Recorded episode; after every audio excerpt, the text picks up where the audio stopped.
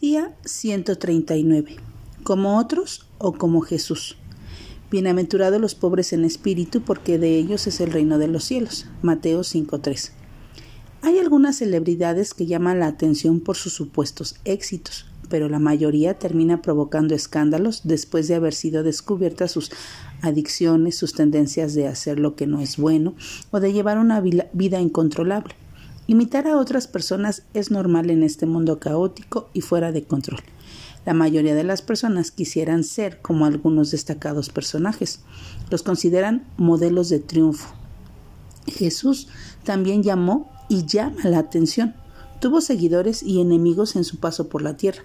Su vida es un ejemplo difícil de imitar, especialmente cuando requiere que dejemos de un lado nuestro ego y hagamos cosas que aparentemente se contradicen. Hasta sus discípulos no entendieron algunas de ellas. Pero Jesús no ha defraudado nunca a nadie. La fortuna, los criterios, la soberbia, la arrogancia y la inmoralidad y la posición social no son importantes en su reino. Esto lo muestran las bienaventuranzas. Sus discípulos se sentían orgullosos de acompañar a Jesús, ya que era seguido por multitudes, pero antes de comenzar su sermón les advirtió cuál y cómo sería su misión. La forma en que Jesús nos dice que vivamos puede estar en contra de la forma del mundo.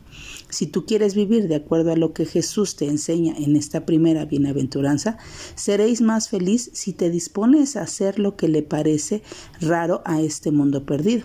No serás superior, serás diferente. Muchas veces amarás y, nos, y no odiarás, darás y no quitarás, ayudarás y no abusarás, compartirás y no competirás, obedecerás y no te rebelarás, adorarás a Dios y no lo rechazarás. Un día recibirás todo lo que Dios te ha prometido.